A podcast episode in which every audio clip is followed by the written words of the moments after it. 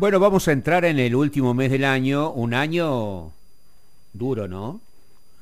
Un año donde eh, sufrimos la segunda ola del coronavirus, del COVID-19 en la Argentina, que, bueno, que por suerte, por la ciencia, por la vacunación y por alguna ayudita de los que creemos en eso de arriba, quizás... Eh, hoy estemos eh, transitando en la Argentina eh, un momento mucho más tranquilizador del que veníamos teniendo. Claro que uno pone nuevamente en alerta eh, los sentidos por lo que está sucediendo en Europa y que ya lleva como cuarta ola de pandemia pero ¿qué ha traído? Han bajado los, decibeles sanitarios en la Argentina, pero siguen las consecuencias socioeconómicas que trajo aparejada eh, la crisis en la Argentina. Eh, situaciones que tienen que ver con nivel de consumo, que tienen que ver con incremento de precios, que tienen que ver con eh, el impacto en los diferentes estratos sociales de la Argentina los efectos de la, de la pandemia. ¿Qué dicen las consultoras cuando eh, ocultan eh, en la opinión pública lo que está sucediendo? Quien sabe mucho más que yo de esto es nuestro columnista, especialista en el tema, Norman Berra. Norman, buen día, ¿cómo va? Buen día, Jorge, ¿cómo estás? Todo bien. Eh, ¿Cómo impacta en los distintos estratos sociales en nuestro país según niveles de ingreso, etcétera, eh, lo que lo que sucede con la pandemia.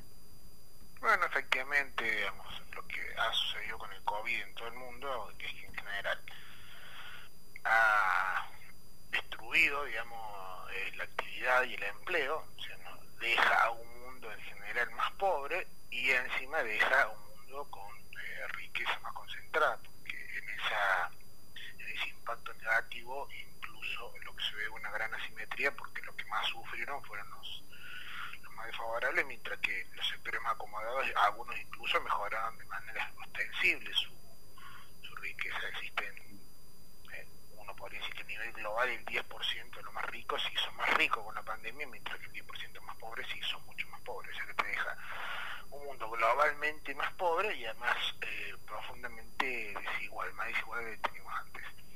En el caso específico de Argentina, esto ha sido también ha sucedido, digamos, no ha podido zafar Argentina de ese problema y además con el agravante que Argentina venía de dos años de caída económica previa a la pandemia, como 2018 y 2019. Entonces, tenemos un trienio de caída económica, 2018 con la gestión de Cambiemos, 2019 con la gestión de Cambiemos y 2020 con la gestión de Fernández, pero en este caso mucho más imputable a la pandemia que a los déficits que el gobierno puede haber tenido. ¿No? Recién en 2021 estamos teniendo un rebote, ahora hay mucho optimismo, el gobierno confía en que el rebote puede superar el 8%, e incluso algunos se animan a estirar hasta el 10%.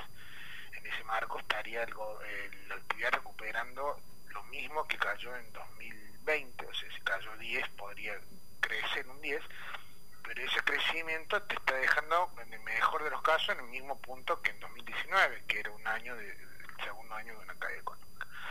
Lo traducías a los sectores sociales, ahí la consultora W, que está especializada en consumo y en medición de ingreso económico, eh, ellos eh, reconstruyen el estado de la pirámide eh, socioeconómica de Argentina y lo que han detectado es que los dos segmentos donde más, más impactó el COVID fueron la clase media-baja, que es el 28% de la pirámide poblacional, o sea, si tuviéramos sin Argentina, 28 serían de clase media-baja, y la baja superior que son 18,4%. ¿Y esto por qué? Porque son dos segmentos que no contaron con el nivel de ayuda estatal que se asistió a la clase más desfavorecida, que es la baja neta, que es casi el 32%. ¿Qué queremos decir con esto? Bueno, son sectores que están estaban ante la pandemia relativamente mejor que la clase baja neta y por eso mismo el Estado les asistió menos que lo que asistió la baja. ¿no? Tenemos los dos sectores o los ingresos económicos eh, más perjudicados por el efecto COVID, según este análisis, tenemos un acumulado del 46,4% de la, de la pirámide de población, o sea, de cada 100 argentinos, 46,4. Y si a eso le agregas la baja, pues la baja ya venía en una situación vulnerable, aunque haya sido relativamente más ayudada por el Estado, tenemos casi eh, un 78% de la Argentina, ¿no? Entonces una cifra muy, muy alta, además en el análisis cruzado que hago yo de, datos de tendencia y de, análisis de estudios, eh, coincide con eh, el casi 72% de los argentinos que hoy dice que tiene algún tipo de deuda, ¿no? según el monitoreo de redes de la consultora Ataquion. Claro, uno de los, de los, de los problemas más serios eh, que existen hoy en la Argentina es el nivel del, endeudamiento de las familias. Yo lo escuchaba los otros días al ya diputado electo, ex ministro de Desarrollo Social Arroyo, sobre eh, una cosa es la formalidad de la deuda de las familias con las tarjetas de crédito, con los bancos, etcétera, y muchísimo más endeudada las familias de bajos recursos con los financistas, este, ¿ah? los usureros en los barrios, etcétera, pero el nivel de endeudamiento es enorme, ¿verdad?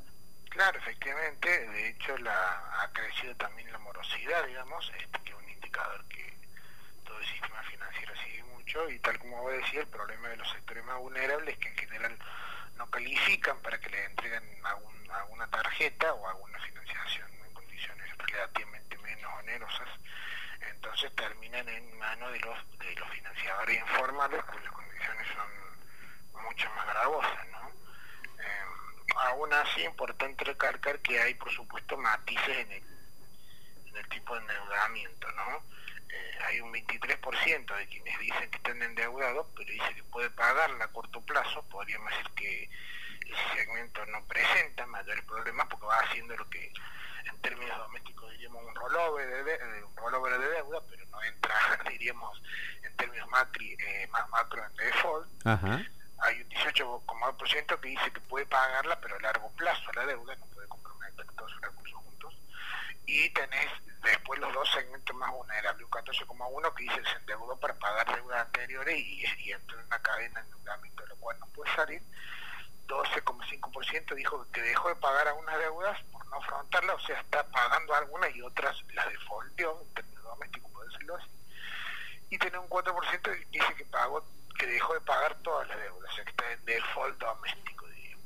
Entonces tenemos ahí un casi un 31% de alta vulnerabilidad, ¿no? Eh, en ese sentido, también debe, eh, debe impactar eh, digamos, la canasta básica alimentaria en los, en los, en los sectores más vulnerables. Esto es la caída del consumo, eh, que en esos sectores tiene que ver mucho con la alimentación, ¿verdad? Efectivamente, tenemos, eh, para, el último cálculo de canasta doméstica, tenemos que ser un consultor Focus Market, la canasta básica alimentaria para una familia tipo, rozó en octubre pasado los 35 mil pesos, ¿no? Es una suba intermensual del casi el 3% y un interanual de 51,45%. Eh, ¿no? Y digamos, en términos relativos, la canasta básica alimentaria para una familia tipo está un 9,3% por encima de lo que es el salario mínimo de octubre, son unos 32 mil pesos. ¿no? Eh, si uno quiere decir, bueno, dentro de este panorama hiper negativo, ¿hay alguna relativa buena noticia? Podríamos encontrarla en que el consumo durante octubre pasado, que es el mismo mes donde tenemos esta última actualización de los datos, registró una caída de 0,4, que es la menor retracción eh, en lo que iba de 2001 hasta ese momento, ¿no? Habrá que ver después qué pasa con noviembre y diciembre, ¿no? Entonces el acumulado de los primeros 10 meses del año te dejó un saldo negativo de 8,6, con matices en función del nivel de formalidad y con matices según el formato. Por ejemplo, formato de hasta 500 metros cuadrados, tuviste una caída de consumo, pero tuviste un crecimiento en grandes superficies eh, comerciales y en el canal mayorista. ¿Y esto con qué tiene que ver? Con el tipo de consumidor que tiene eh, un mix de compra en función del formato. Entonces, ¿qué dice Damián Di Pase? Dice que hay una mejora relativa porque se desacelera la caída, que tiene que ver con los nuevos ajustes salariales obtenidos en paritarias, con el incremento del salario mínimo vital y móvil y con otros planes sociales para reactivar el consumo. Entonces vos tenés tres escenarios bien nítidos, ¿no? Un sector privado que tiene salarios que casi le empatan a la inflación, o sea, no, no estarían perdiendo, pero tampoco le estarían ganando. El sector público un poquito por abajo, o se cerca de empatar, pero todavía no llegando, y el sector más castigado, el salario informal, al que todavía el rebote la economía no llega, o llega pero no recupera el nivel de ingreso, ¿no? Realmente situaciones complejas, complejas sin duda, eh, que, bueno, que pueden, a mi criterio, eh, ponerse más difíciles eh, tras el acuerdo con el Fondo Monetario Internacional, si realmente se da este, ahora sobre fin de año o, en enero próximo, este, porque va a haber contracción sin duda en cuanto al dinero que el Estado argentino puede poner en la calle, a pesar de que eh, el propio ministro de Economía Guzmán ha modificado el proyecto que está ya en el Congreso de la Nación, el proyecto de presupuesto del año próximo, incrementando partidas como por ejemplo para obra pública que podría generar eh, mejores, eh, mejor nivel de empleo en la Argentina.